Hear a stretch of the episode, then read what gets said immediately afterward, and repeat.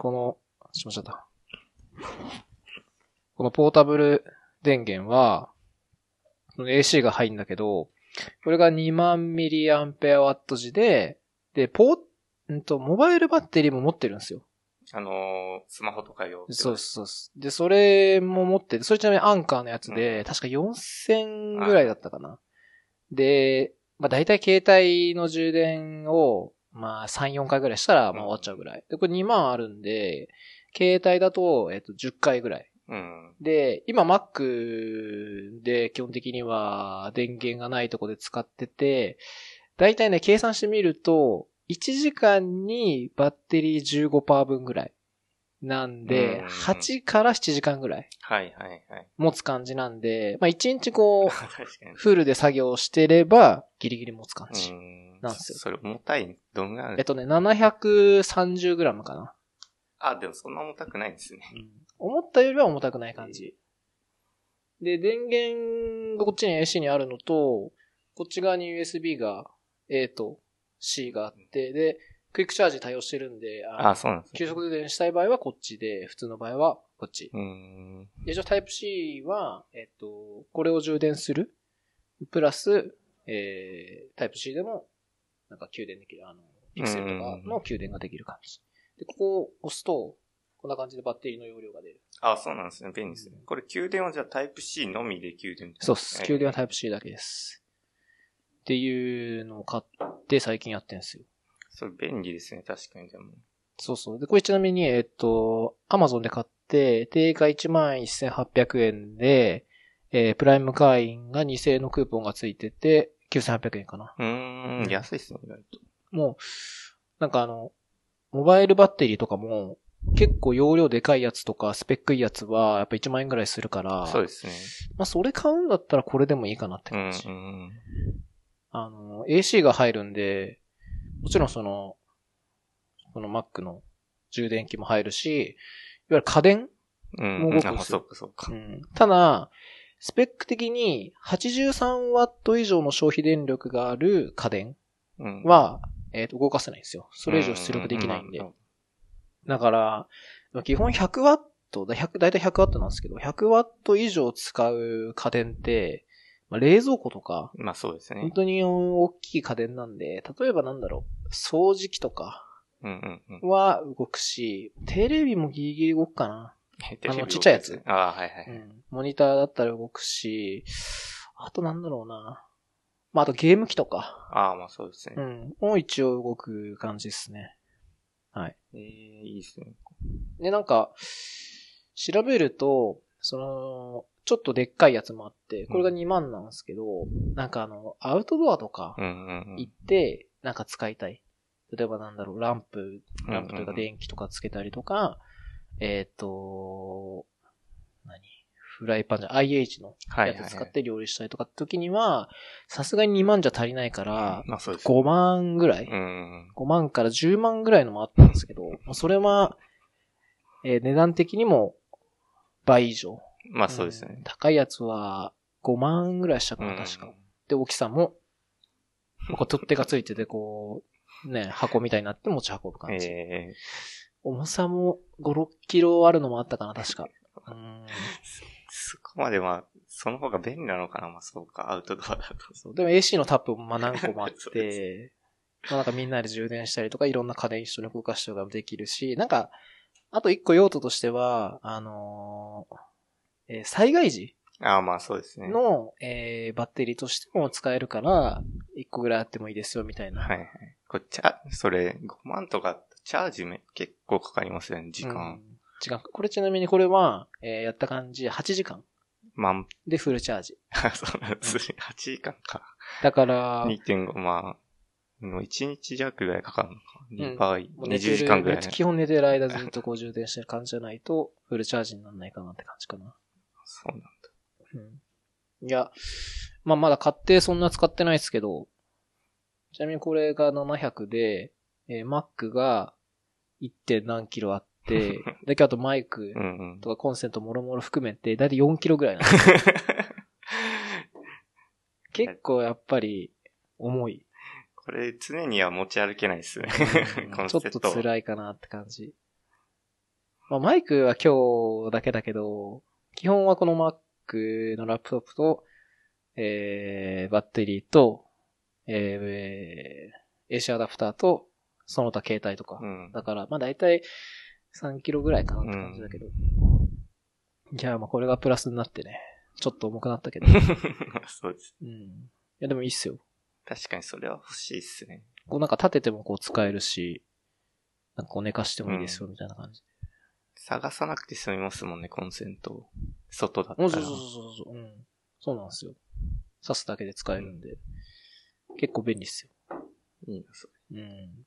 ちなみにこれは、えー、なんだっけな。なんて読むんだろう、これ。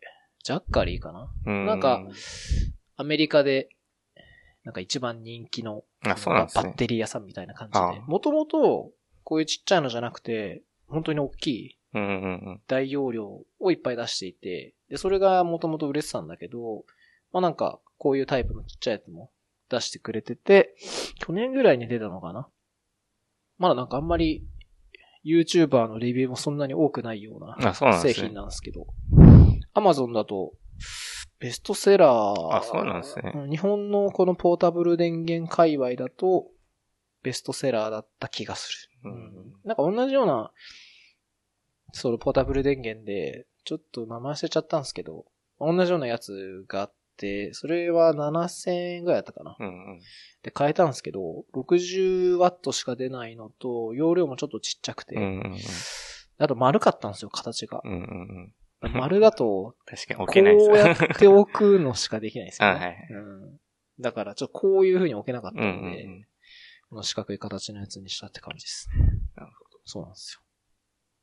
まあ、うん、基本持ち歩く人って、そのノマドワーカーとうんかだと思うんですよ。で、基本、コンセントが近くにある人とかは見らないはず。まあそうですよね。うん。なんで、まあ、かなり限定的な気はするんですけど、うん。まあしかも結構、最近の Mac とかだったら、フル充電だったら、まあ、1日ギリ持ちそうな気もしますけどね。最新の買ったばっかのやつが持つかもしれないですね。まあそうか、そうか。ちょっと落ちてくるとって感じか。僕のやつはですね、もうこれ、30分ぐらいで死んじゃうんですよ。そうなんですね。それは必要ですね。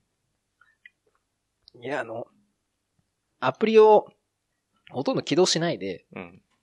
置けば、もちろん2時間3時間持つんですけど、うん。まずもう Chrome を起動した時点でもうヒーヒー始めて、で、開発するのに、もうターミナルも必要だし、Docker も起動しておかなきゃいけないとかがあって、結構デーモン系が多くなっちゃうと、うんまあそれで、もうやってるとすぐなくなっちゃううんですね。なんで、これ、あ、そっか、あと、こっちを買った、まあ理由のもう一つとしては、こっちのバッテリーがないっていうのであって、この Mac のバッテリーを変えるっていう手もあるんですよ、実は。変えられるんですね、一応。そうなんですよ。あの、Apple Store あるじゃないですか、うん普通のあの、リアル店舗？に持ってくと、事前に予約する必要があるんですけど、あの、ジーニアスカウンターってとこ持ってくと、1万5千円ぐらいで修理してくれるんですよあ、。そうなんですね。結構しますね。うんそうなんですよ。で1万5千円で、まあ、MacBook のバッテリーを修正、修理してもらうか、まあ、他でも使えるポータブル電源を買うかって天秤にかけたときに、こっちを買った感うじですね。ん。まあ確かにこっちの方が安いし。うんそうなんですよ。他でも使えるのもあただまあ、重いちょっとね、重い重たくなりますねうん荷物は増えちゃうけど、まあ、えー新しい電源を、その Mac のバッテリー修理するくらいだったら、新しい Mac 買おうかなっていう方が、うん。まあ値段全然違うけど、うんまあいいかなって気もしたんで、そうなんですよ。それで、その理由もあって、買ってみましたって感じですね。はい。ちなみに、えー、なんかこういうのは、モバイルバッテリーとか持ち歩いてます？僕はでも、あの、スマホの本当にアンカーの、僕、あれ、1万ぐらいかな？8000から1万ぐらいのスマホ充電用のしか持ってないですね。うん。まあでも、もう常に持ち歩いてるじゃん、それは。そうですね。常に持ち歩いてますね。僕のスマホ、僕スマホかなり昔からのやつなんで、もう5年ぐらい持ってるんで、5S なんで僕。出ましたね、5、5シリーズ。なんで、結構もう、バッテリーが落ちやすいんで、それ充電用に持ってます、ね、ああ、なるほど。うん。それちなみに容量どれぐらいあるんですか？あえっと、バッテリーが。あ、バッテリーですか？バッテリー8000か1万ぐらいですね。1万ぐらいか。なるほどね。まあ、それぐらいだったら十分だけど、でもそうなると、まあ、ほぼ2台持ちと一緒ぐらいって。そうですね。それ、重さ的になんかスマホの、モバイルバッテリー持ってる人はもちろんスマホの充電もすると思うんですけど、なんかあの、あの、タバコの充電？タバコっていうか、あの、アイコスとかですか？あ、そうそうそう、とかの充電をしたり、なんか他の電子機器を持ってる可能性があるから、持ってる人はよく見るんですけど、スマホ1台だけだと、それこそ買い替えた方がいい気がするんですけどね。あの、僕、買い替えるのがに、なんかめんどくさがるなんですよね。あえなんか、動動いてるしいいかなっていうぐらいの感覚で。ーえ、それじゃあ何年目ぐらいなんですか？僕、これ二十歳ぐらいに買ったんで、確かもう5年ぐらいかな。おー。それはだいぶ長いね。そうですね。うん。スマホ5年は、まあも、自分も、その買い替えとかしてるんで、古いスマホ持ってるは持ってるんですけど、うん。捨てないで。うん。でも、さすがに5年前のやつとかは、もう、毎日使ってるわけじゃないんで、はい。うんそんな5年もずっと肌身離さず持ってる携帯はないです。そうですよね。うん買えばいいじゃないですか。あーまあ、そうなんですよね。うん。何がめんどくさいんですか？なんか、手続きとかってなんかめんどくさそうじゃないですか。あそういうこと、はい。あの、設定とかじゃなくて、はいその、ドコモとかキャリアです契約するのがめんどくさいってこと？あそうです。あ僕結構まあ、アンドロイドも、まあ、使ってたし、開発とかやってたんで、まあ、iPhone も今使ってますし、うんまあ、使い慣れは多分すぐ慣れると思うんですよ。うんどっちでも、うん買うのがめんどくさいんですよね。あそういうタイプなんだ。はい。まあでも店頭行ってお願いしますっていうだけじゃな,、まあそうなんですよねそれもめんどくさい感じ？まあそうですね。なんかなんかめんどくさくなっちゃうんですよね。ええじゃあ、今携帯はどっかドコモとかと契約してる感じ、それは。そうですね。au で契約してます。あじゃあずっと au と契約してるってこと？そうですね。あ、そうなんだ。あの、MVMO にもしてないんだ、じゃあ。そうですね。あら。そうですか。割と珍しいんじゃないですか、そのタイプは。そうですかね。もう、なんか、確かにいないかもしれないうです。ん。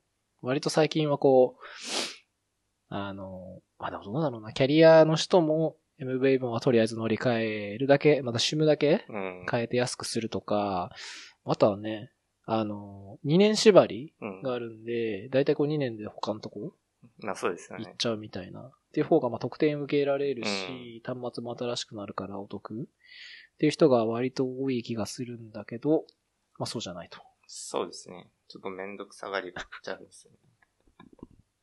なるほどね。あ、でもまあ、買い、ピクセル、ピクセル3が買いたいなって気持ちは出てきてるんで、あー5万あれば買えますよ。余裕で。あ、そんなもんなんですね。うん安いね。ピクセル、あ、ピクセル3あ、安いやはつにやっていいんですけど。高いけどね。3A の方は4万、4万8000円ぐらいだったかな、確か。なんで。僕もちなみに今月 iPhone は買い替える予定なんですよ。あ、そうなんですね。僕はあの、基本 SIM フリーしか買わないんで、うん。SIM 差し替えて、もちろんアプリインストール必要ですけど、うん。基本はそれで終わりあ、そうなんですね。って感じです。だからそんなにめんどくさくはない。うん、なるほど。モバイルバッテリーの話か。そうですね。モバイルバッテリーですね。わかりました。ちなみにそれに関してはブログも書いたんで、あ、そうなんですね。はい。モバイルバッテリーについて、これについてってことですか？そうです。あそうなんですはい。じゃあ、本題ですが。えーっと、どれだ？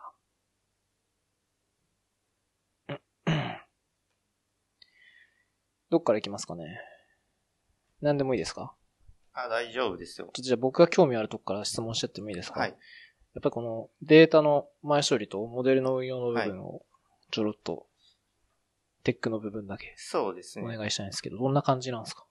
僕ら、あの、一応まあ、まあ、自宅、お客さんのデータを使うことがありますよと。で、前処理って、まあ、お客さんのデータを把握するところは、まあ、結構重要なんですけど、一旦置いといて、前処理ってまあ、よく言われる、なんだろうな、カラムを目を合わせたりとか、まあ、単位合わせたりとか、内容せとかをさす、まあ、今、技術だけで言いますよと。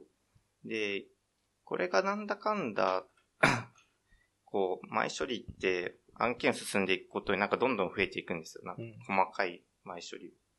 それを、まあ最初 Python でやってたんですね。全部 Pandas 使ってやってましたと。で、やっていくと、書き方のせいかわかんないんですけど、まあ大、なんかかなり遅くなってきて、で、なんか前処理になんか30分か1時間ぐらいかかるようになってきたんですよ。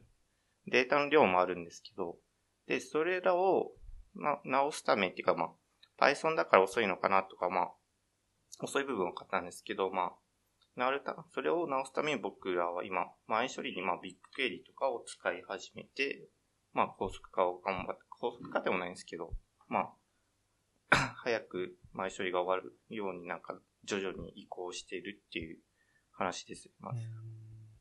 前処理って、まあ、ちょっと話出たんだけど、その、単位合わせるとか、あとは、なんか数字を正規化したりとかもするんですかね。そうですね。ありますし、特徴量増やすのと、一番重たいのが、あの、データの保管が重たくて、うん、なんだろうな。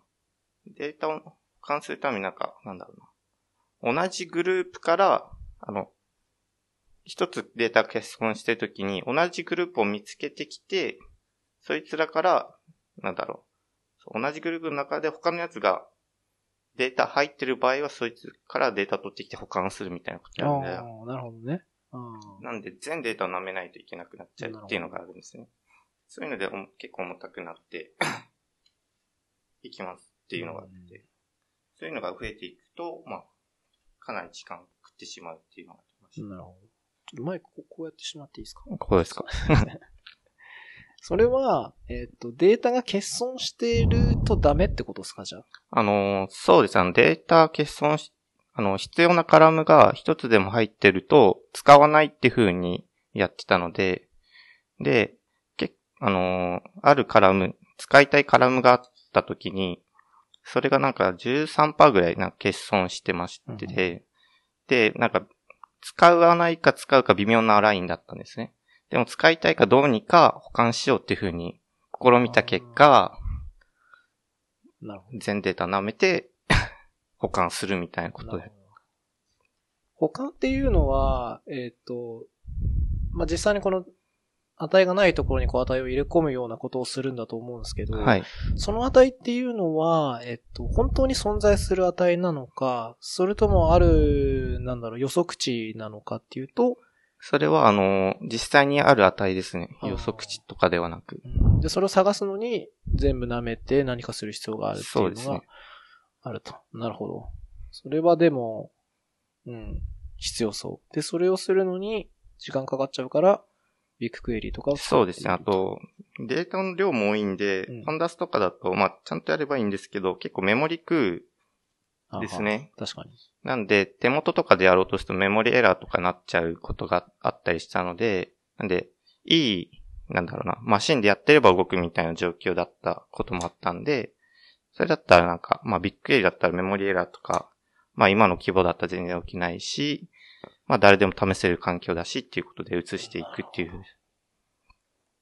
ビッグエリは、あの、Google のやつ。あ、そうです、そうです。あれって、自分はサービスは使ったことないんですけど、はい。SQL とか発行できる、して、はい。データをこう取ってくるみたいなイメージなんですけど、はい。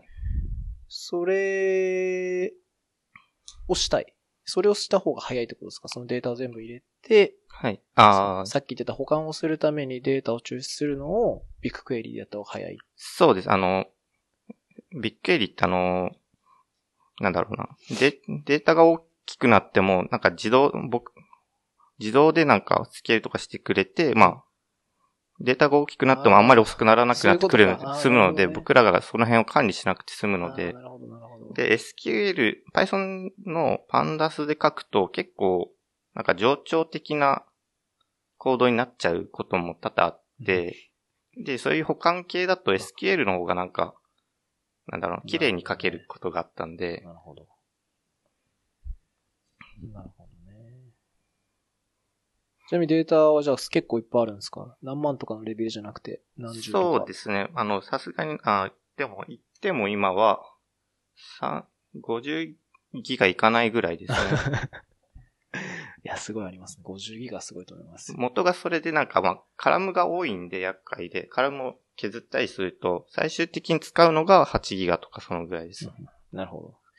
なんかその、まあ、いわゆるその前処理とか、なんかゴミしょ、ゴミ掃除というか、はいノイズ除去みたいな多分話だと思うんですけど、そういうのって、まあ、ある程度は多分機械的にできると思うんですよ。あ、そうですね。例えば、なんか数値で言うと、なんかマイナスだけ全部削るとかさ、まあそうですねあとは文字列で言うと、なんかこの文字を含むのを全部除去するみたいな。まあ簡単だと思うんですけど、ある一定のそのデータになってくると、どうしてもなんか人間の目で見て判断しないとダメなやつとか出てきそうなイメージがあるんですよ。はい、そうですね。そういうのもやっぱやってるんですかそうですね。人間の目でやるまでは、どうなんだろう。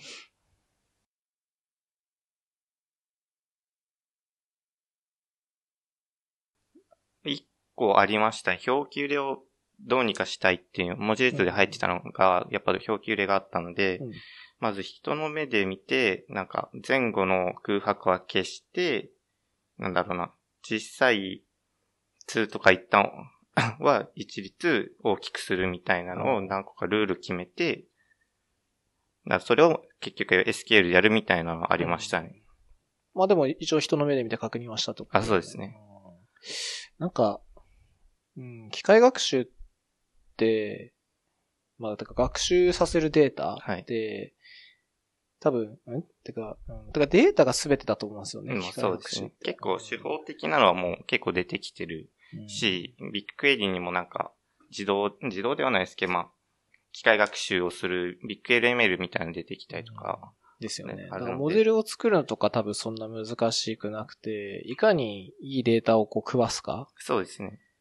っていう勝負な気がしてきていて、ってなると、その、もう人間がやるとこって基本的にはそこだけ。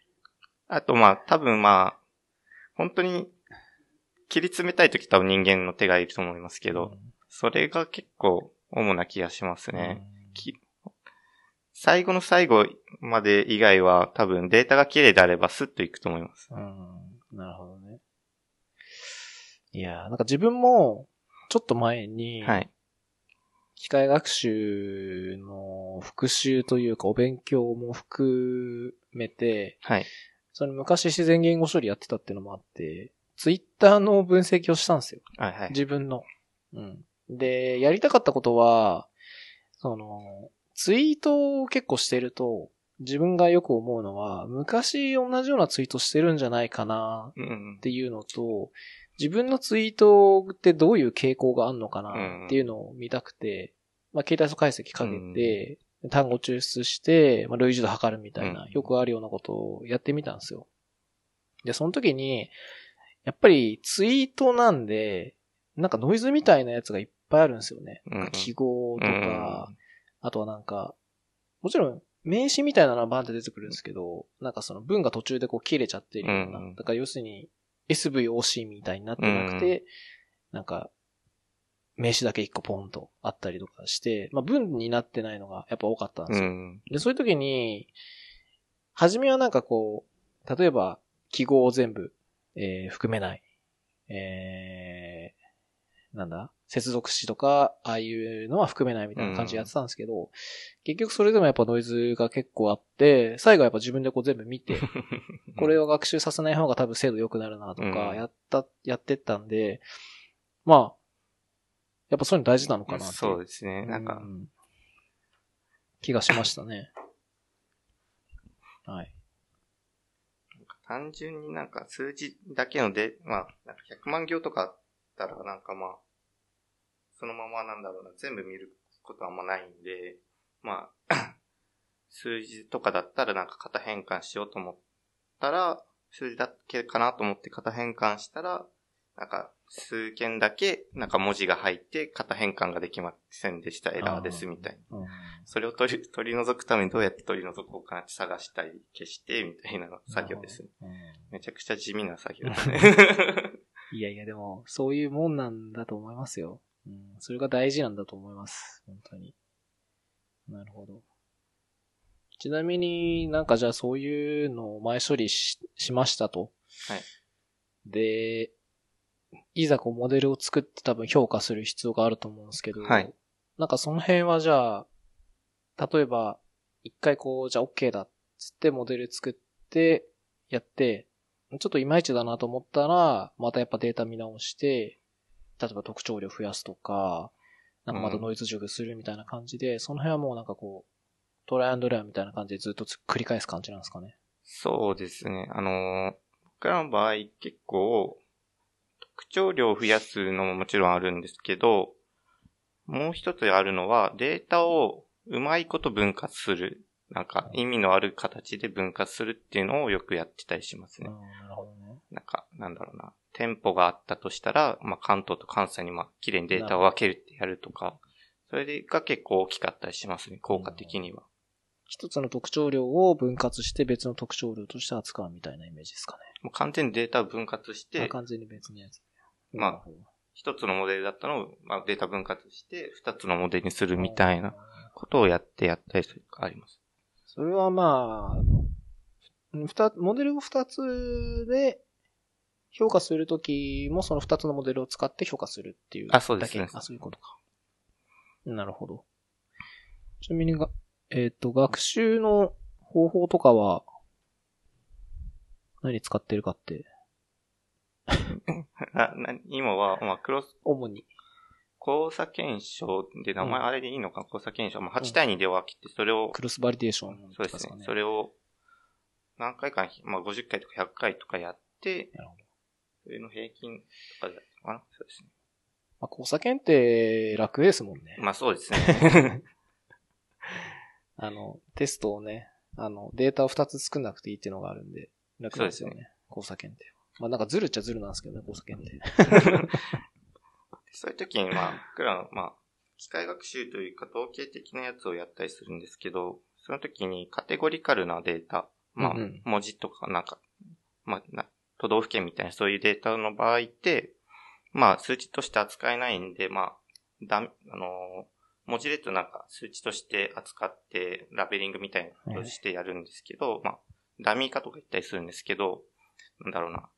テストにしかない値、学習はしてないけど、はいはいはいはい。テストにあるみたいな時は、まあ、その時ってエラーと出るんですよねは。ははその時のし対処はどうするかとかは、なんかいろいろ考えたり、なんかいろいろ細かいことしてうます。ん、なるほどね。まあそれはね、必ずケースとしてはありそうだから。まあエラーというか、まあエラーになっちゃうのかな。まあ、まあ、一応、まあ、判定できずみたいな感じ。そうですね。まあ、やり方次第なんですけど、まあ、外装としてエラーなんで、まあ、これは一旦排除とするのか、でも、外装は、まあ、本来運用としては入ってくるからう、ん、そうですね。どうにか計算するのが是なのかみたいな。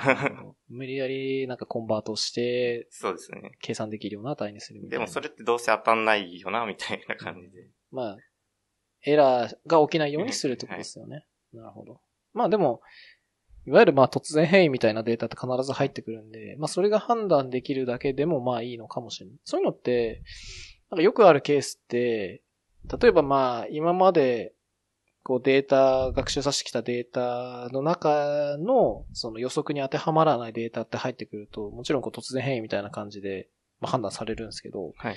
そういうのってまあまたこうフィードバックして学習させたりとかするじゃないですか。はい。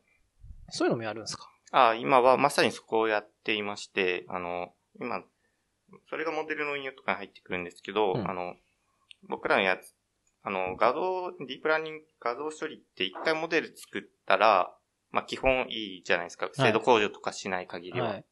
でもあの、時系列みたいなデータだと、一回作っても、まあ一年後とかだとあんま当たらないモデルになっちゃうので、こうんデータの更新が必要になってくるので、そのデータの更新するための今、なんだ、再学習のロジックだったり、まあ、データが必要なんで、DB 周りの連携みたいなのを今、まさにやってるって感じですね。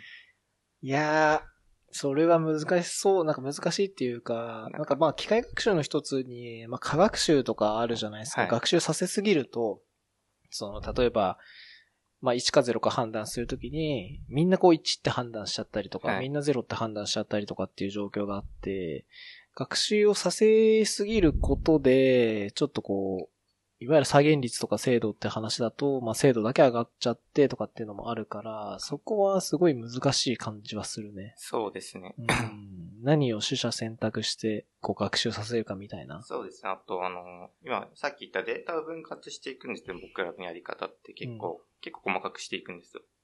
機械学習、まあ、いわゆる機械学習的な手法じゃなくて、まあ、超古典的ななんか、OS だったり JLM だったり、そういうのを使うんですけど、うん統計的なやつをやっていくときに、あのーデータがあんまりなくても、モデルはできはするんですね。はいはいできはする。はいはい。できるたまたま当たるかもしれないんですよね。はいはいはい。そしたら、この、実際に運用していったらそう、それとは違うのがあって、全然違う値が出る可能性が結構高くなってしまうっていうのがあったりするんですね。ってなった時にデータの数ってどのぐらいあったらいいんだろうな、みたいな。説明変数に対してな、まあ、10倍あればまあいいけど、結構10倍だとしび、結構モデルが作れなくなっちゃうからどうしようみたいなことを、なるほどね。あ、でも一応なんかそういうのって統計学的にさ、ちょっと違うかもしれないけど、例えば日本人口が1億人いたら、そのうちの何分の1かをサンプリングすれば、それは日本全国のみんなの意見だみたいなのがあるから、はい。まあ、そういう考えでもいいのかなって気がするけどね。それももちろんあるんですけど、まあ、お客さん、まあ、ちょっと仕事地区になってるお客さんからすれば、なんかまあ、カバレッジはあった方がいいじゃないですか。うん まあね。でもなんか、かといって外れすぎるとまたあれだし、ってなった時に、でも結構同じ、まあデータ数でも、まあ場所によっては当たる、当たらないとかあったりするんで、その塩梅を見つけたいとかっていうのが、今難しいなっていう思ってるところです。まあ、そのプリシジョンとリコールっていうのは基本的にはこう相反するものなんで、両方取るっていうのはままああ不可能ではあるんで、まあどっちかをこう、ね、要求するか、この交差するところ。を、まあ基本的には多分精度を上げるって感じになると思うんで。なるほど。まあ、そういうのしてるんですね。なんか懐かしいですね、聞いてて。自分も昔よくやりましたよ、それ今、うん絶賛本当にやってる途中です。なるほど。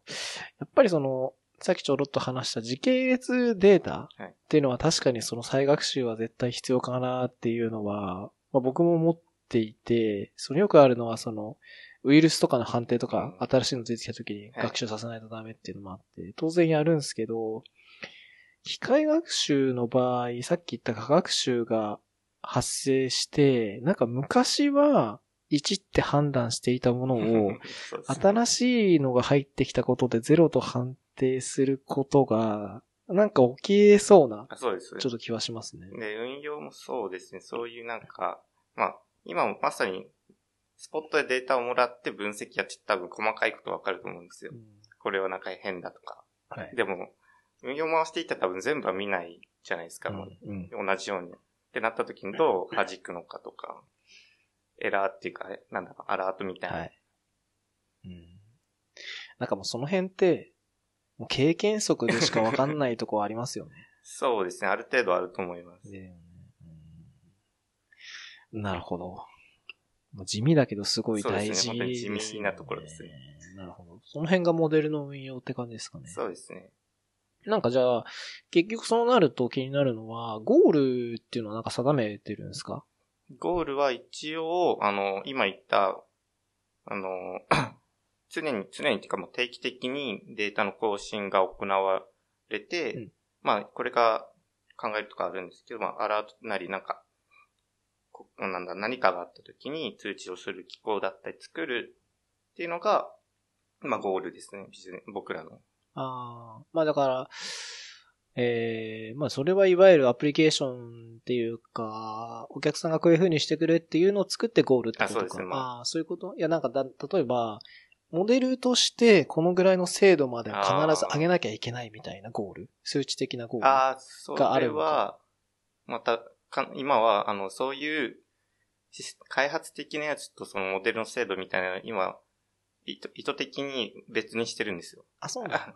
今はもう完全に開発として今やってます。はいはいはい。なるほど。じゃあまあとりあえずはその、モデルからそういうアラートを出したり、何かこう通知するみたいなところを形にすればゴールって感じだ。なるほどね。一時期ちょっとごっちゃになった時があってうんうんうん、精度と、その時はちょっとしんど、なんか、モデルはたくさん変えるとシステムってそれモデルか変わったやつまた適用しないといけないみたいな、頻繁にあった時があって、それなんか若干しんどくなってきたんで完全分断しようみたいな感じ。なるほど。なるほどね。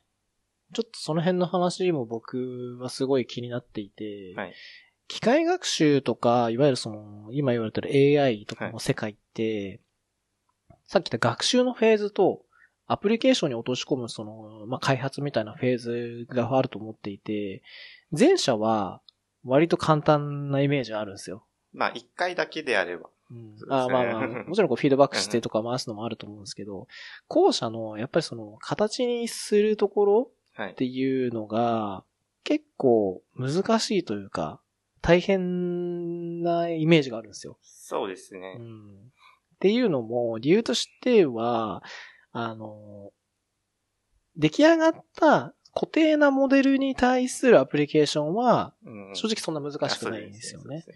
そうじゃなくて、その、そのモデルで評価したことを、あるアクションに起こすとか、ある、なんだろう、表現に落とし込むみたいな。まあ、もうちょっと言うと、その、あの、囲碁の AI とかあるじゃないですか。はいああいうのって、その、いわゆる自動でロボットが動いてとか、ああいうとこまで落とし込む必要があるわけじゃないですか。当然のことながら。まあまあ、あそこまでするのってすごい大変だなと思うんですよ。そうん。ああいうのって、どうしてんのかなって感じなんですよね。そうですね。なんか、モデルの何かが変わったらロボットの何かを変えないといけないってなったら超大変です。うん。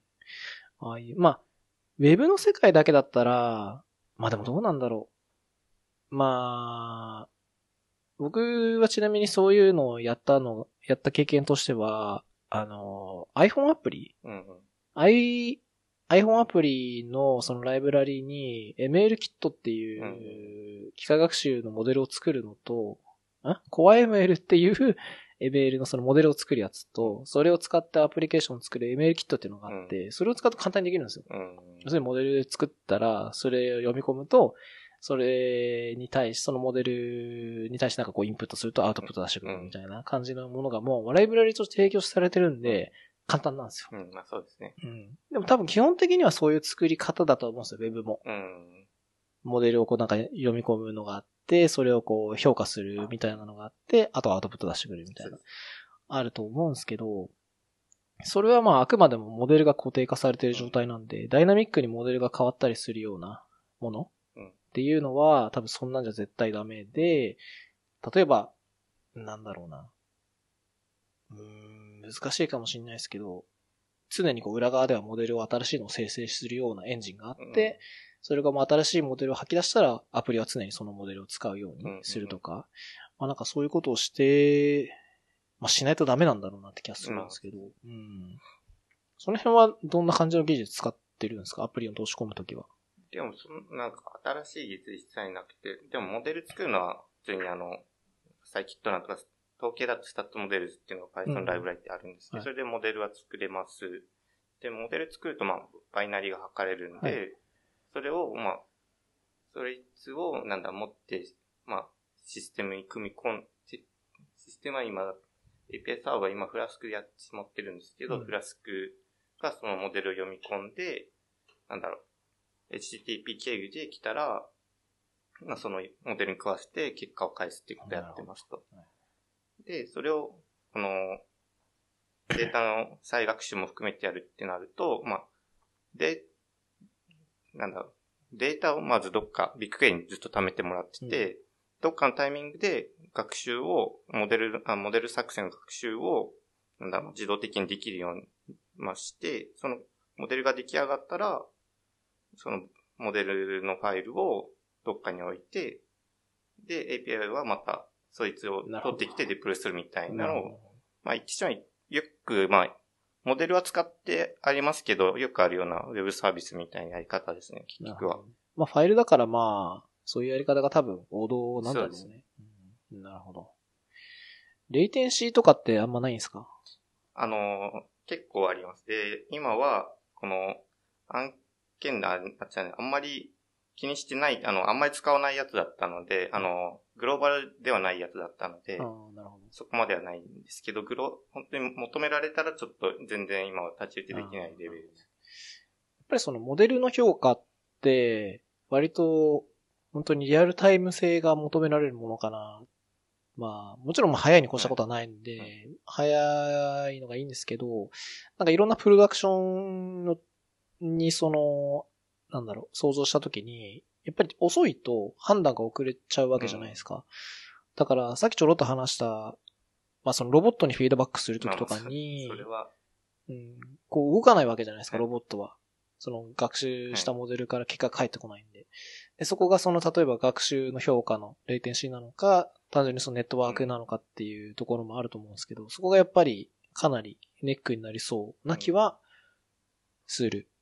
そうです。うんロボットとかの場合って、どこにあるんですかね、そういうなんか。あ、もうなんかそういうのもエッジに基本的にはデプロイしてるらしいですよ。ううんん。やっぱそうですだから基本的にはもし HTTP でもローカルに叩いてすぐ結果返ってくるようにするとか、もう多分、そんなんもしてないで、直接なんかコマンドとかで返ってきたのを、すぐ結果でフィードバックしてロボットに反映するみたいな。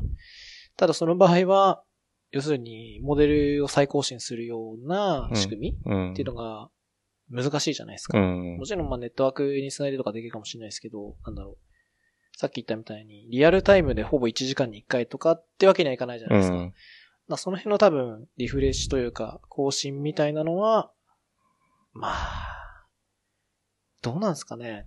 感覚としては、自分の基準としては、モデルを更新するタイミングって、やっぱデータがうん。ある程度こう溜まってきて、さっきちょっと話した、そのタイム時系列とかだったら新しいのが入ってきた時に、これは作り直した方がいいなっていう、なんか感覚あ そうですね。うんがあって、そういうのがあった時にこう再デプロイなんかするみたいなですね。感覚かなって気もするんで、まあ、その辺は多分、うんロボ、ロボティクスは、まあ、結構あれですけど、僕らの場合でもそん、本当に学習ぐらいなんで、そんそんなはリアルタイムではないですね、再学習なる。ほど。まあ、学習でも、どうなんだろうね。多い方なのかな。わかんないですよ。これ、ここら辺のなんかあの、相場がなんか情報なくて、どまあ、うなんないだろう。よね。いや、本当にないと思う、それは。結構調べたんですけど、やってんだろうなと思って。ケースによっても多分変わると思うんだよね。そうですね例えば、その、データが1日1個とかしかこう溜まんないやつとかっていうのは、多分1週間に1まあそう回作り直しても意味ないわけじゃないですか。だから多分そういうのって1年とか、うん。ね、2年とかのスパンでこうやると思うんですけど、何千件、何万件っていうのが1日に溜まってくるんだったら、割とこう頻繁にやった投げた方が、モデルとしては精度上がりそうな感じは、イメージとしてね。あるかもしれないですけど。なんかそういうのってじゃあ、モデルのバージョン切り替えとかやっぱできるんですか？例えば昔の方が良かったな、みたいな。ああ、今はできないんですけど、できるようにしようかな、あまあ、する予定です。うんなんか、なんだったかな Google かなんかの、その ML のエンジンとか前触った時に、やっぱそういうのありましたよ。ああ、そうですよね。モデルのバージョンをこう、えっ、と、変えるみたいうんうんうん。なのがあったんで。確かで、Google だとオート ML 系なのかな？オート ML。なんだったか全然覚えてないですけどね。なんか AWS の方がなんか、作る、そういう系作るんだったら AWS は何だったっけあれ。政治メーカーか。政治メーカーとか。うん。の方が簡単。僕はあの、AWS よりは Google が好きなんで、ただただ Google の製品を触ってるだけなんですけど。いいですよね。なんかあの、チャットボットってあるじゃないですか。はい。チャットボット。で、その、ボットに AI を持たせて、なんかその、例えば、単純なやつだと明日の天気はとかっていう日本語をこのチャットでこう、ボットに話しかけると、えー、明日の、えーどこどこの天気はこれですみたいな返してくれるみたいな。っていうのをなんか作る、Google のそのサービスみたいなのがあって、うんうん。なんかダイアログ、ダイアログフローだったかなんかそういうのがあって、うんそれは、基本的にはチャットボットなんで、その、ある、こう、質問のパターンを何個かこう学習させてあげて、で学習させてあげると、だからインプットしてあげると、なんかその、自動でその Google がここは、えっ、と、なんかこう、キーワード。うん。ここもその共通するキーワード。ここも共通するキーワード。例えばその国名とか、うんここの天気はって時の、ここっていうのは、その要するにまあキーワードというか、うん。共通の変数みたいなのを判断してくれて、そこの変数を、例えばレスポンスに含めるうん。とかっていうのを勝手にやってくれるんですよ。う判断して。ん。で、それで簡単にチャットボット作れますみたいなサービス。そんな感じなんですね、チャットボットうんを。作るやつって。大体そんな感じでしたね。ね。他の触った感じも、なんか本当にゴリゴリ学習させてみたいな感じじゃなくて、自動でこう、パターンをサービス側が認識してくれたのを加工して、それをレスポンスにこう、含めて、なんか、あとは API の結果と含めて返してあげるみたいな。うん。そんな感じでした。Google の中、すでに、あの、Google って結構、学習済みモデルのやつのサービスあるじゃないあの、画像だったり、はい自然言語だったり、最は近、ちょろっとだけなんですけど、自然言語のやつ触ってみたんです。ちょはいっと入れてみて。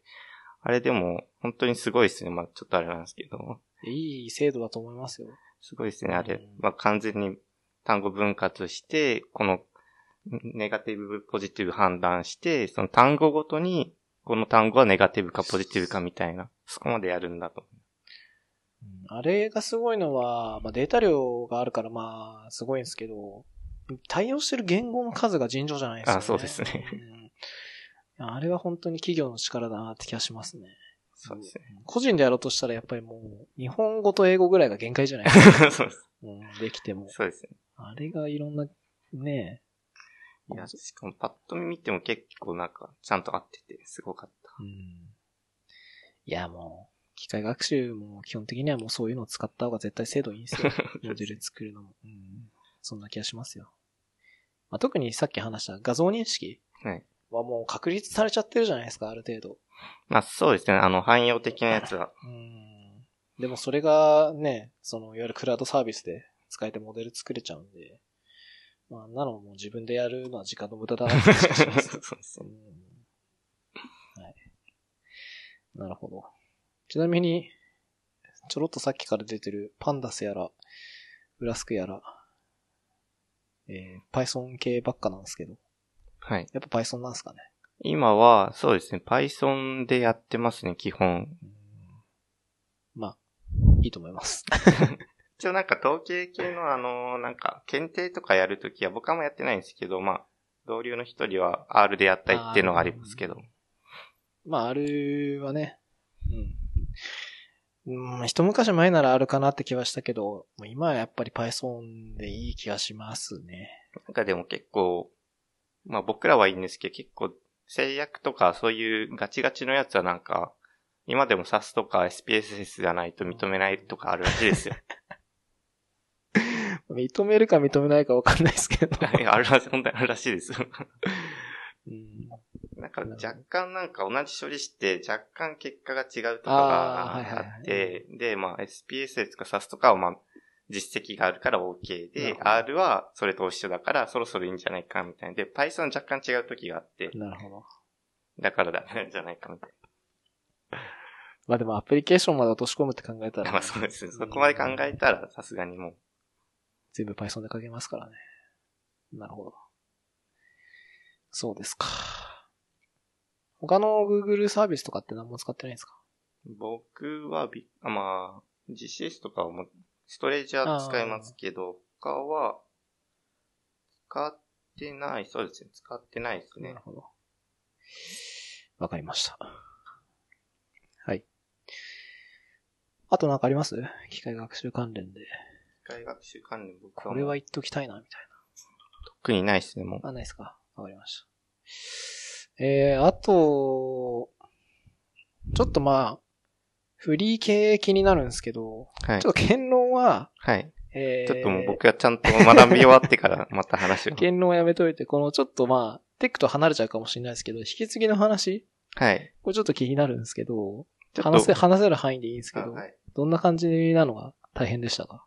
あの、僕あの、まあ、5年目なんですけど、うんで、大体、はい、配属されてから大体なんか一人で、あの、最初からやる系で、僕が一人でやって完結するやつがほとんどだったんです。うん。誰かに引き継ぐっていうほとんどなあ、くて。なるほどね。はいはいはいはいっ。てなって、で、ちょっと僕今、結構一人で進んでる、まあ、もちろんサブとかいるんで、け結構僕がメインで書いてるやつがあって、で、それ以上で引き継がないといけないよと。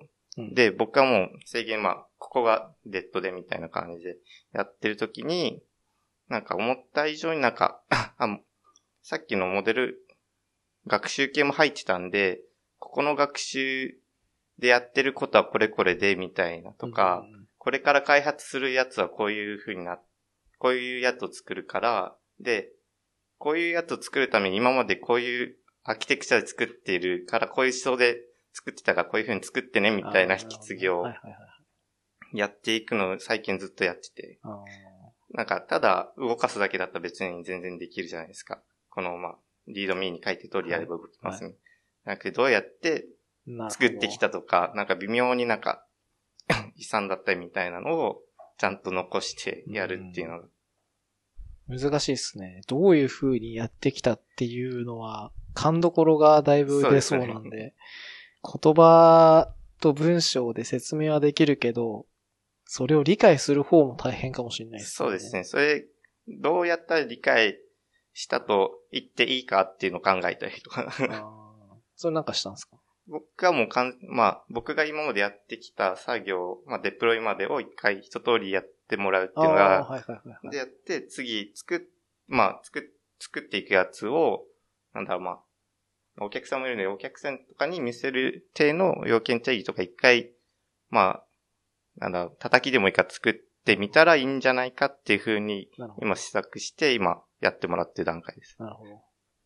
まあなんだろう、ゴールというか、こういうの、まあ、まあ、いわゆる要件定義か。そうですね。なるほど。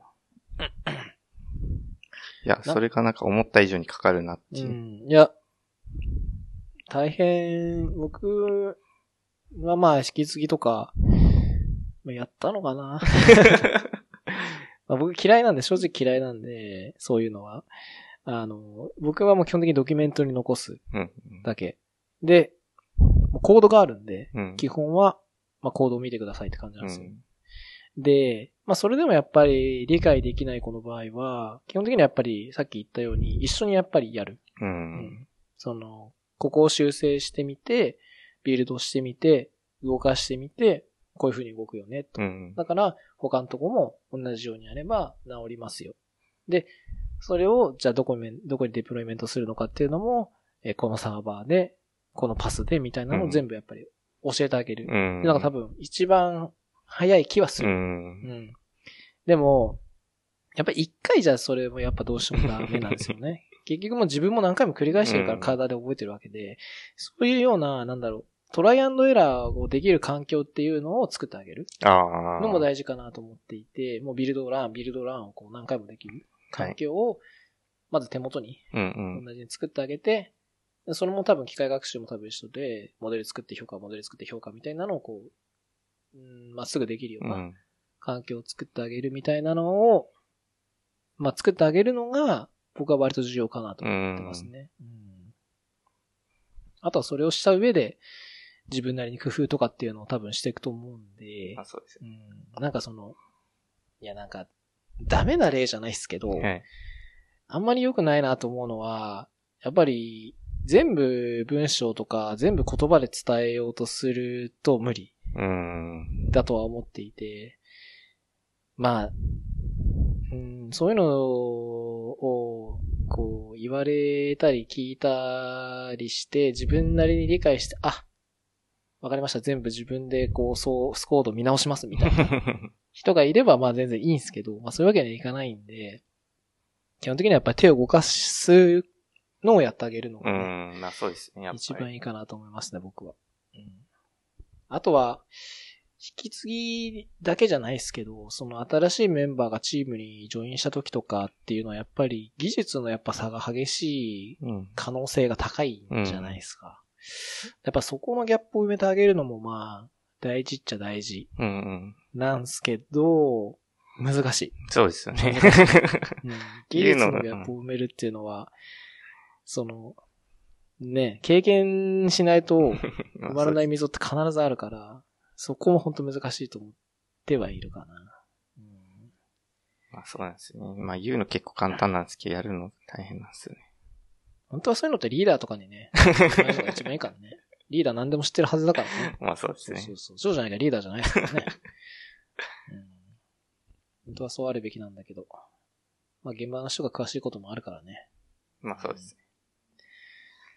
難しいっすね。なんか、うん、そういうのってああた、割と当たり外れもあるかなと思っていて、その教えてくれる人が下手くそだとさ、はい。うん、結構こう、変なこと覚えちゃったりする。はいまあそうですね。うんだから同じことを、ゴールとしては同じなんだけどさ、やっぱやり方って無数にあると思っていて、そこのやり方って結構もう経験とかさ、自分が今までやってきた、その使ってきたツールとかによっても変わってきちゃうと思うから、そこ難しいよね。うんなんか。すごいレガシーなことばっか教え、引き継いでたら、いや、そうじゃないんすよね、みたいなのもあるから、そこ難しいっすよね。うん。でも、まあ、一応できた。いや、もう今絶賛やってる。あ、絶賛やってるんだ。絶賛やってるんですね。そうです。さっき言ったモモデルの、なんか持続的に学習するやつと並行で今やってます。うんまあでも、一緒にオフィスにいるんだよね。まあそうですねあ。じゃあ聞いてくださいでいいんじゃない、まあそうですね。うん、わかんなければ聞いてくださいができるのが一番いい。やめちゃうとね、ちょっとね、話変わってきちゃうけどね。うん。その辞めるんで引き継ぎますってなるとさ、辞めた後は聞けなくなっちゃうからね。まあそうですね。うん。普通にまあチーム間でこう、仕事渡す感じだったら、なんか始める部分でもあれでしょ？一緒にやる感じなんでしょ？いきなりこう100渡す感じなの？今、徐々に今やってるって、それをやってる感じですね。うんあそんな感じいいんじゃないですかね。僕はちなみに100渡しちゃいますけど。僕はそうなんですよ。100渡す。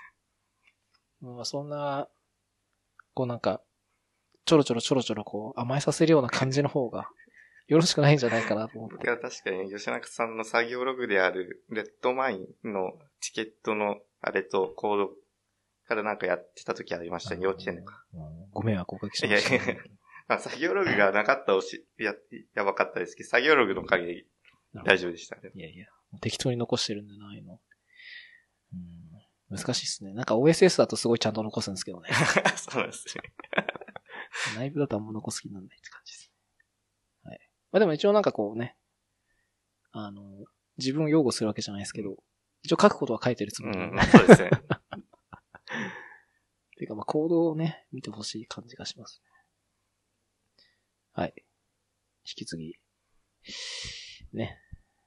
まあ新しい、僕はどちらかというと、引き継ぎも、引き継がれるのも、いっぱいやってる方なんで。うん。引き継がれる側からすると、あんまり、なんだろうな。ちょっとこう、上からかもしれないですけど、あ、なんかちょっとこの人ダメだなと思ったらもう全部自分でやるんですよ。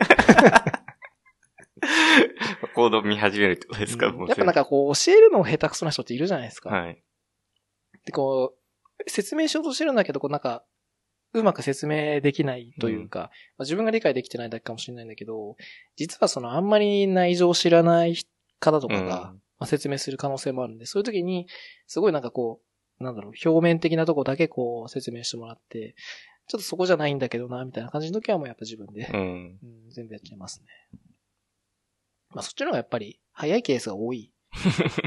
そうだったんですね。うん自分でこう手を動かしてね、パパパパやっちゃう方が早い人っていると思うんで、まうん。あそういうのができる、まあできたから、かな。うん。やっちゃいましたね。あとはもう、うん。作り直すっていうのも結構やってきた気がしますね。うん。う。うんん。同じプロダクションなんだけど、えー、ちょっとまあ微妙だったから書き換えてみたいなとかうん。うん。もやりましたね。はい。まあそんな感じなんですね、じゃあ最近は。そうですね。僕は最近そんな感じです。うん。なるほど。はい。まあ、今ちょうど1時間ぐらいですね。そうですね。なんかあります？ダブダブの話します？あそう、僕あんま知らないんですよね。ただ聞きたいから書いたって感じ。まあダブダブの話してもいいですけど、多分調べれば出るんで。あそうです。うん、それは、まあ、内容は多分ネットでも確認すればいいんですけど、あなんだろうな。こういうのってもう見ないんですかね？あんまり習慣的に。僕ですか？僕はちょっとみ、今は見てないです。見れてないですね。小屋くんだけに、小屋くんだけじゃなくて、そのなんだろ周りですか？う、チームとかでこう見るみたいな。あー、でも見て、共有するみたいな。あんまない感じですか？そうですね。少なくとも今のチームは、な、少なくとも WWDC はないですね。うん。なんかあれかな？じゃあ、Google のクラウドネクストとか、ああいう。あ、それはあったりしますね。ああ、見る感じなんだ。うーん。まあ、じゃあ、ダブダブが、単純に今の業務なりに合ってないから見ないだけそうですね。それはあるかもしれないです。まあ、そうだね。そうだよね。そうなるよ。自分もね、なんでこれ、えーなんか、自分が欠かさず見てるスペシャルイベントは、アップルの WWDC と、9月にあるデバイス発表のアップルとう、ん。Google I.O. のキーノートうん。は毎年欠かさず見てるんですよ。いや、そうなです。なんぜか。ほぼ義務感かもしれないですけど。でもやっぱり、マイクロソフトの、なんだっけ、イベントとか、うん。Facebook の F8 とか、ああいうのはあんま見ないんですようね。ん。多分、興味ないんだと思う。うん。って意味だとやっぱ一緒なのかな？興味がないんだと思うんですよね。AWS サミ AWS サミットとか。リーメント見ないんですよ。あ、そうなんですね。アマゾンやっぱ使わないんで。あ、そう、あ、本当に使わないんですね。使わないんですよ。全く使ってないんで。Google はその自分のプロダクションで基本使ってるんで、ああ、まあ。見るんですよ。うん。Amazon の AWS は、もちろん、検証とかで使ったりはします。うん。あのー本当に0.0何ドルとかで済むんで、うん。ちょろっとこうインスタンス立ってやりたい時とかに AWS 使ったりはするんですけど、プロダクションで使ってないんで、あんまりこう、うん、最新動向をって感じにはならないです。う。うんんなるほど。そうですか。はい。ダブダブはじゃあ、大丈夫です。いけるです。まあ、この辺の聞きたい系も、触ってないとな、あ、オース？オースって知ってます？知ってます。あ、うん触ったことあります？オースってあの、あれですよね、ソーシャル、ログインとかで使われてるやつって僕は認識なんですよ。合ってますかね ?GitHub アカウントあそうでですよね。このサービスにログインするみたいな。はい。とか、あの、Google アカウントでミディアム使うとか、うん。ああいう感じのやつですね。それ、この項目に入れたのってなんか最近使ったりとかなんか試してみた？そうっす。なんか、オース自体はすごい昔からある技術なんですよね。まあすごいってわけでもないですけど。で、まあ基本的にはソーシャルのアカウントで他のサービスをログインするために、あとはまあシングルサインオンかな？で、まあ使うんですけど、まあ技術的には別にその、まあ応用としてね、ソーシャルでログインするみたいな技術に使われているんですけど、うん。元々の技術は別にそういうのじゃなくて、まあ単純に認証して、正解だったらトークン渡してあげるっていうだけの仕組みなんですよ。で、そのトークンがあればアクセスできるみたいな世界なんですけど、なんかまあいろいろ触ってみると、いろんなサービスで OOS の API って提供してるんですよ。まあそうですね。うん。まあ、Google もそうですけど、えー、なんかいろいろ触ったんだよな。まあいろいろある。Twitter もありますし。うん。でも結構まあ仕様が違うんですよね。あ、そうなんですうね。ん。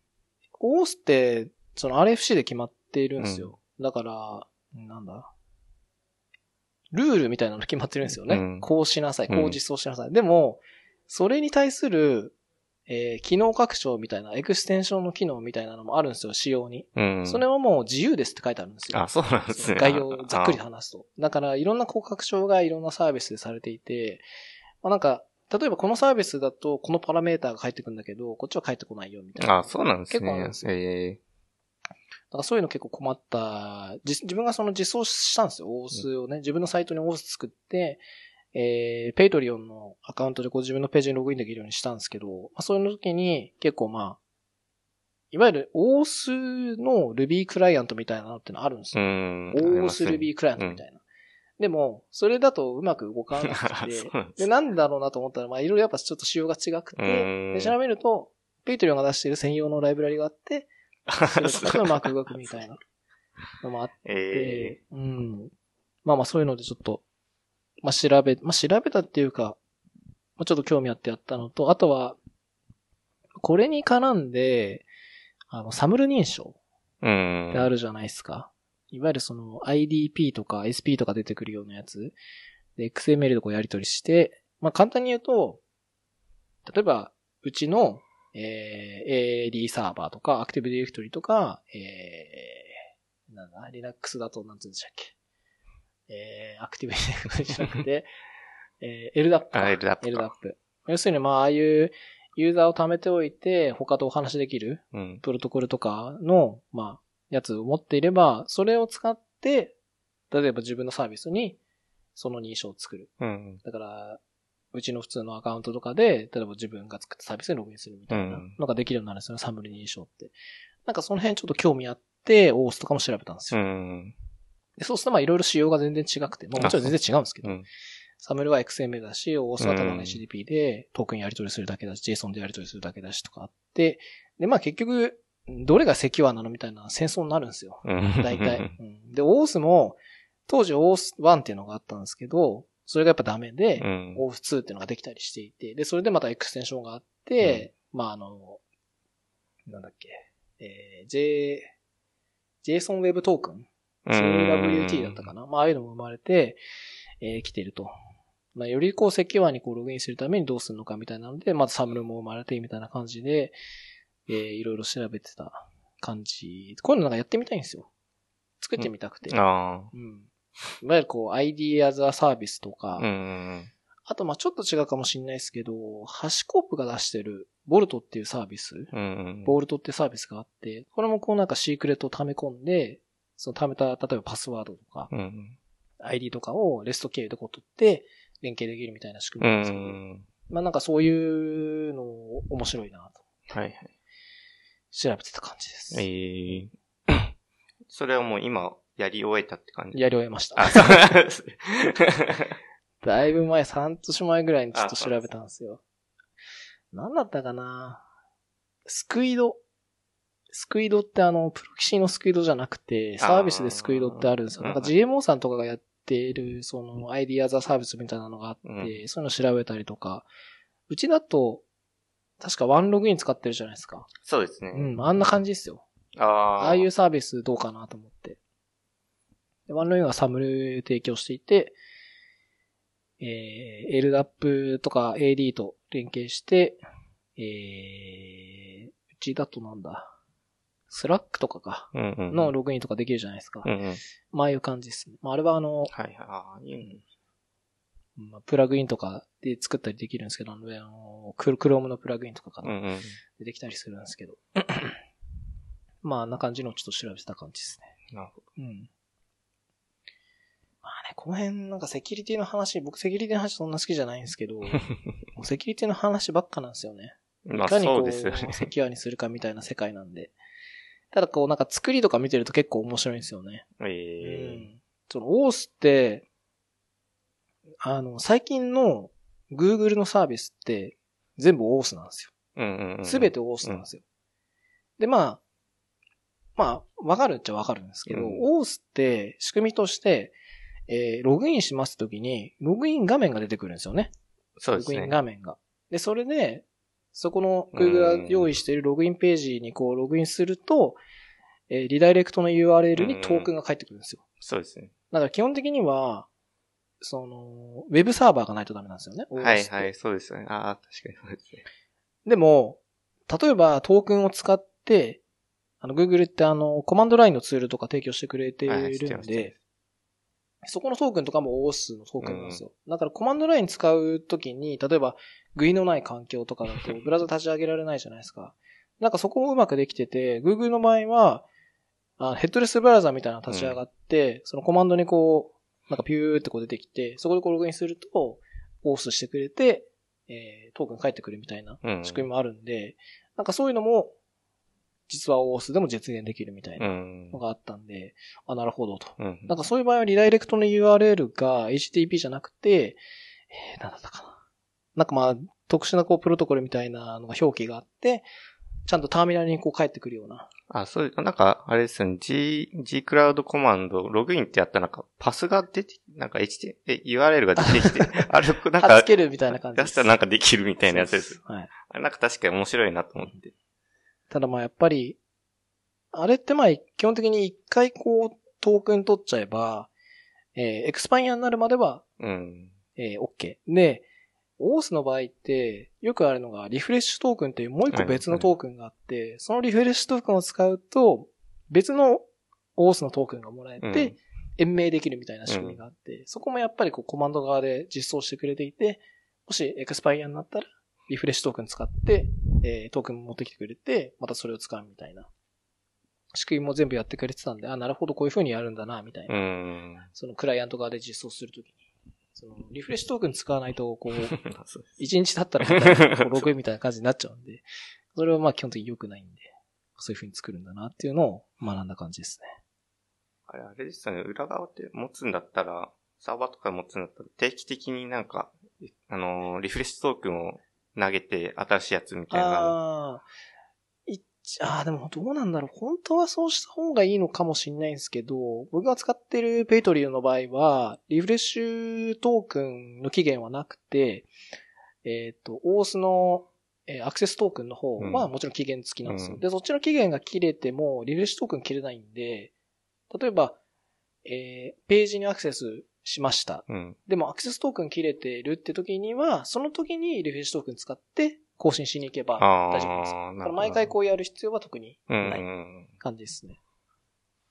もしかすると、仕様っていうか別のサービスとかだと、リフレッシュトークン側にもエクスパイアがあって、うんうんうん。そういう場合は多分定期的にうんうんやんないと、両方とも期限切れになって、もうどうしようもない状態。うん。多分そういう場合はもう再ログインですよね。うん、まあそうですねしなきゃ。ダメになっちゃうんで、そういう風にするっていう感じですね。うん。まあそんなんもやってんすよ。なるほそれ全然関係ないんですけどね。あの、その仕事とか。そうですね、多全分。く関係ないんですけどね。それは趣味でやってたんですか？まあ趣味、まあ自分のサイトにこう作るのがあったんで。いやーでもね、意外とこう、うん。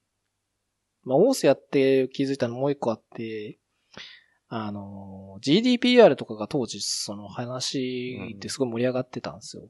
で、個人情報を持つ場合は GDPR どんなちっちゃいサイトでも基準満たしてないとダメですよみたいなのがうん。あったんですよね。で、自分は結局結論に至ったのは、ログインだけそのオースに任せて、うんログイン、オースってログインするとどういう情報がもらえるかっていうと、例えばその人ログインしました、自分のサイトにログインしましたっていうと、例えば Patreon からもらってくる ID とか、うんうんそのメールアドレスとか名前とか全部もらえるんですよ。うん。で、それを基本的には自分のデータベースとかに保存して、えー、なんかこうサービス提供するとかっていうのを普通やるんですけど、それやっちゃうと、すごいめんどくさかったんですよ。こうあの、ユーザー登録するときに、その、利用規約とか書いたりうんしなきゃいけないとかあって、それめんどくさいなとうん。いうので、もうログインだけ。うん。ログインだけして、その、個人情報とかはもう全部自分のサーバーに持たないで、あ、はいはい。認証だけそっちにさせるみたいな仕組みで作った感じです。なるほど。めんどくさいんですよ、すごい。まあアンドロイドも、そう、アンドロイドもすごい厳しくて、あ、そうなんですね。あの、Firebase ってあるじゃないですあ、か。はい。はい。あれって、勝手にユーザー作っちゃうんですよ。っていうのもなんでかっていうとそう、でしたっけ？あの、アナリティクスの機能を使っていると、端末を識別するのに。その端末の情報を Firebase 側にこう登録してたんですよ、どんどんどんど。うんん。で、それが、Android っていうか、まあ、Google 的にはユーザー登録と一緒だから、なるほど。それをさせるなら、プライバシーポリシーをかけって言ってリジェクトされるんですよ。ああ、そうなんだ。だからそのためだけに書いたんですよ。プライバシーポリシーを。ああ、そう。うちのアプリは Firebase のこれこれを使って、サーバー側に、その、端末を識別する情報を保存していますが、それをなんか第三者に漏洩したり、えー営利目的に使ってませんみたいなのとか散々書いて、誰も読まないのに書いて。まあそうですんでもそれ書いたらちゃんと通ったんですよ。ああ、そうなんですね。うんやっぱじゃあ書かなきゃダメなんだなと思って。そういうのあるんですよ。そういうのもなんか、はい、ありました。はい。って感じです。はい。今日は、あ、いいっすか？じゃあ終わりで。そうですね。で、今エピソード24なんですよ。あ、そうなんですね。はい結構言ってますね。エピソード24なんで。話のどっかに、ちょっとエピソードなんとかってこういう風に言わないと、あの、音だけ 聞いたときに、エピソード何話かわかんなくて、ちょっと入れるようにしようかなと思あ。そうなんです。はい。今回はエピソード24でした。はい。はいあそういうこともあるんですね。そうなんですよ。じゃあいいですかはい。はい。じゃあありがとうございました。ありがとうございます。